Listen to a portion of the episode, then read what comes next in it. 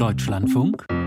Interview X-mal ist Bundeskanzler Olaf Scholz in der Debatte um die Unterstützung der Ukraine ja als zögerlich bezeichnet worden. Auch seine Äußerungen jetzt zum Nein zur Taurus-Lieferung an die Ukraine, die werden aus der Sicht seiner Kritiker in dieses Bild passen. Eins gehört aber auch ins Bild. Vor zwei Jahren, nach dem russischen Überfall auf die Ukraine, die Vollinvasion am 24. Februar, da hat es genau drei Tage gedauert bis zur Zeitenwendenrede von Olaf Scholz. Am Telefon ist Agnieszka Brugger, stellvertretende Vorsitzende der Bundestagsfraktion von Bündnis 90 Den Grünen und auch Mitglied im Verteidigungsausschuss. Schönen guten Morgen. Guten Morgen, Frau Schulz. Frau Brugger, das gehört im Prinzip zu der Zeitenwende ja auch dazu, wenn wir die ausbuchstabieren, dass es jeden Tag eine neue Lage gibt. Jetzt also diese Worte von Emmanuel Macron, die für viel Wirbel sorgen. Er sagt gestern ja ausdrücklich, es gebe keinen Konsens über die Entsendung von Bodentruppen in die Ukraine. Er schließt es aber eben auch nicht aus. Wird über dieses Szenario jetzt in einer neuen Offenheit gesprochen? Die Aussagen von Präsident Macron haben sicherlich für viele Fragen und auch Irritationen gesorgt, denn wir haben ja auch gestern in Deutschland eine Debatte geführt. Mhm ausgehend von der Lieferung von äh, Taurus Marschflugkörpern, wo der Kanzler nochmal bekräftigt hat, was ähm, ja auch der Konsens ist, nicht nur mit äh, Präsident Biden, sondern auch im Bundestag, dass wir äh, keine Truppen in die Ukraine entsenden wollen. Und die Debatte, die wir gestern in Deutschland geführt haben, geht ja genau um die Frage, ob das für eine Lieferung dieser Marschflugkörper notwendig wäre oder nicht, wo zahlreiche Experten, aber eben auch viele Abgeordnete im Deutschen Bundestag der Auffassung sind, auch das ließe sich klären und lösen, ohne dass deutsche Soldaten direkt oder indirekt auch in die Kriegshandlungen ja. in der Ukraine ver verwickelt Klar. werden. Das haben wir natürlich auch auf dem Zettel hier, wir beide in dem Gespräch jetzt. Aber Sie haben gerade von was, wie haben Sie es genannt, Fragen oder Irritationen? Was überwiegt denn bei Ihnen? Die Fragezeichen, die Irritation. Hat Emmanuel Macron sich da verquatscht?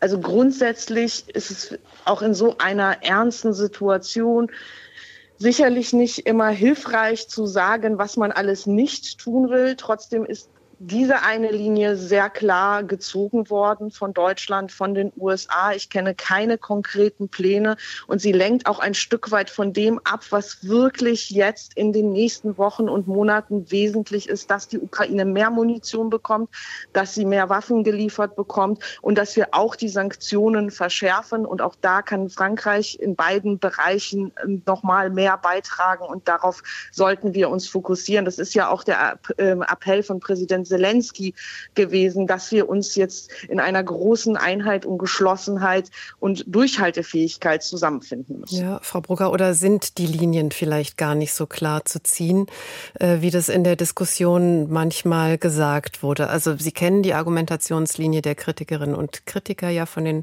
äh, Waffenlieferungen. Das zog sich durch wie ein roter Faden. Als es ging um die Leopard-Lieferung, wurde gesagt, was kommt als nächstes? Redet ihr dann über Flugzeuge? Jetzt die Diskussion über Marschflugkörper und jetzt die Frage, und wenn das dann beschlossen ist, führen wir dann die Diskussion um Bodentruppen. Ist jetzt nicht so ganz einfach dazu widersprechen, oder? Eigentlich schon, weil bei den Waffenlieferungen habe ich schon von Beginn an nicht verstanden, warum man in aus meiner Sicht auch fachlich sehr unzutreffend defensive, offensive, leichte, schwere Waffen unterscheidet, sondern wenn man die Analyse hat, dass man möchte, dass die Ukraine sich erfolgreich verteidigen kann, dann sollten wir ihr alles dafür geben, was sie dafür braucht an Gerät. Und über die Frage, äh, wie diese Waffen eingesetzt äh, werden, gibt es ja intensive Gespräche und auch die Ukraine hat gezeigt, dass sie ein vertrauensvoller Partner ist. Deshalb war ich persönlich nie dabei, auch die Grünen nicht, bestimmte Waffensysteme auszuschließen. Aber es ist sehr klar, von Präsident Biden, vom Bundestag, aber auch von der Bundesregierung, von verschiedenen Mitgliedern deutlich gemacht worden, dass die Entsendung von Bodentruppen und ein direktes Eingreifen äh, hier nicht zur Debatte steht und eine rote Linie markiert. Und das sind natürlich qualitativ zwei sehr unterschiedliche Fragen. Die Lieferung von Waffen, auch völkerrechtlich unterschiedliche ähm, Fragen, ähm, die ich nicht so miteinander vermischen ja, würde. Es sei denn, es handelte sich äh, um Waffen, die eben vom Lieferanten Waffen vom Lieferantenstaat gesteuert werden müssen. Das ist ja ganz stark die Argumentation, auf die Olaf Scholz abzielt. Ich kann es vielleicht noch mal zitieren, was an Zielsteuerung und an Begleitung der Zielsteuerung von Seiten der Briten und Franzosen gemacht wird, kann in Deutschland nicht gemacht werden, sagt Olaf Scholz ähm, da in diesem Zusammenhang. Und wir wissen, es ist der große Unterschied zwischen Großbritannien und Frankreich. Dort wird kein Parlamentsmandat gebraucht, in Deutschland schon.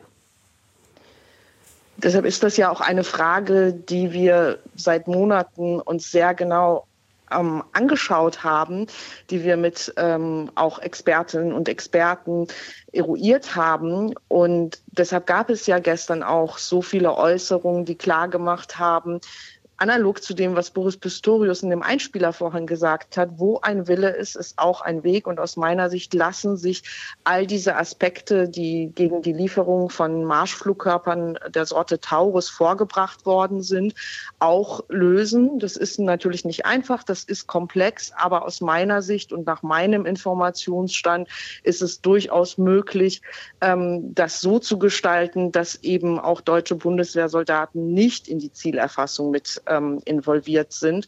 Und das ist die Debatte, die wir eigentlich führen müssen, wie es geht und nicht, äh, ob es geht und dann solche Fragen auch ähm, kategorisch als gegeben darzustellen, wo zahlreiche Experten, zahlreiche Militärs und viele Abgeordnete sagen, das haben wir uns doch sehr genau, sehr sorgfältig angeschaut, das ist so nicht. Lässt aber eigentlich ja nur zwei mögliche Schlussfolgerungen zu. Entweder ist der Kanzler schlecht informiert oder er sagt nicht die Wahrheit.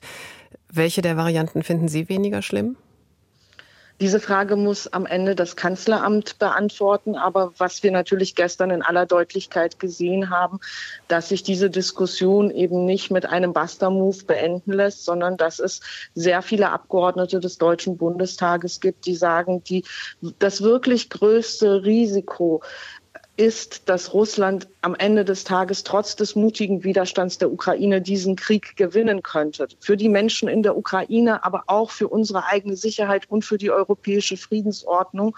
Und deshalb ist es wirklich ein großer Schritt, dass Deutschland mittlerweile der zweitgrößte Unterstützer ist. Nur wenn es am Ende insgesamt nicht reicht, dann ähm, haben wir ein riesiges Problem, auch für unsere eigene Sicherheit. Und deshalb sollten wir alles, was wir tun können, auch wirklich schnell tun.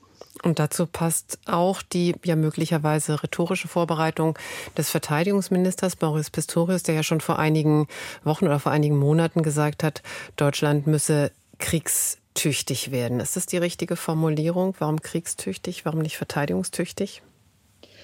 Ich verstehe, warum der Minister diesen Begriff gebraucht hat. Er hat Reibung und Aufmerksamkeit entzeugt. Und das ist aus meiner Sicht auch eine der zentralen Debatten, die wir in unserer Gesellschaft und in der Politik noch mal stärker führen müssen. Wir sind bedroht. Unsere Sicherheitslage, auch in Deutschland, innenpolitisch wie außenpolitisch, hat sich sehr verändert und wir müssen als Gesellschaft resilienter, robuster und wehrhafter werden. Dazu gehören viele Fragen vom Schutz der Infrastruktur, vom Umgang mit Fake News und Desinformation bis hin zur praktischen Unterstützung der Ukraine. Ich persönlich hätte diesen Begriff trotzdem nicht gewählt, weil er natürlich polarisiert, weil er bewusst benutzt wird, um Missverständnisse zu erzeugen. Ich halte den Begriff wehrhaft, abwehrbereit, verteidigungsfähig an der Stelle für zielführender, weil es auch wichtig ist, dass wir hier darüber einen Konsens in unserer Gesellschaft erzielen, damit wir stark sind und uns nicht von den Bedrohungen ähm, ja auch Angst machen lassen und sie auch entsprechend kontern können. Die grüne Verteidigungspolitikerin Agnieszka Brugger heute Morgen hier bei uns im Deutschlandfunk. Haben Sie sehr herzlichen Dank. Sehr gerne.